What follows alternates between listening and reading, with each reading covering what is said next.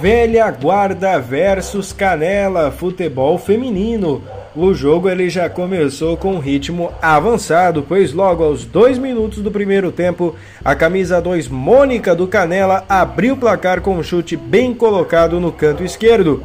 Aos 12 minutos do primeiro tempo, a camisa 99 Elis Zani do Canela recebeu próxima linha da área e finalizou bem no canto esquerdo 2 a 0 aos 12 minutos do primeiro tempo para a equipe do Canela que abriu o jogo. Aos 23 minutos do primeiro tempo, a camisa 3 Fernanda do Velha Guarda, ela conseguiu diminuir a vantagem no placar. Ela fez 2 a 1 no placar. Aos 23 minutos do primeiro tempo, a Fernanda ela fez o primeiro para a equipe do Velha Guarda. Ainda no primeiro tempo, no último minuto e último lance, aos 26 minutos, a equipe do Velha Guarda conseguiu buscar o empate ainda no primeiro tempo, com gol da camisa 3, Fernanda de novo, fazendo o segundo gol nela na partida. Ela buscou o empate, a Fernanda, camisa número 3, ainda no primeiro tempo.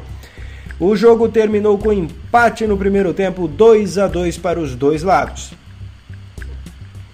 O segundo tempo voltou tão forte quanto o primeiro, pois logo com um minuto do segundo tempo, a camisa 8, Sabrina, fez o gol da virada para a equipe do Velha Guarda, 3 a 2 para o Velha Guarda.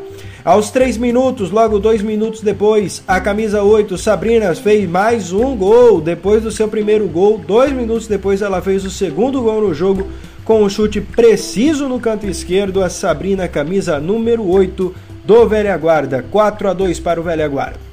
Ainda não contente, o Velha Guarda abriu 5 a 2 no placar, pois aos 13 minutos do segundo tempo a camisa 2 Marcela do Velha Guarda fez um belo gol de cabeça no canto esquerdo sem chances para a goleira do Canela.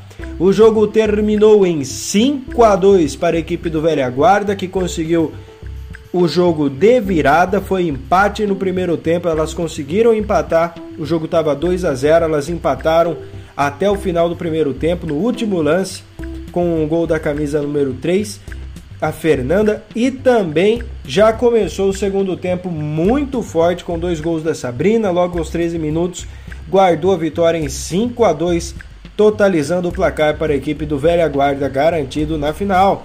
Com informações para a equipe da Playball, Daniel Renier.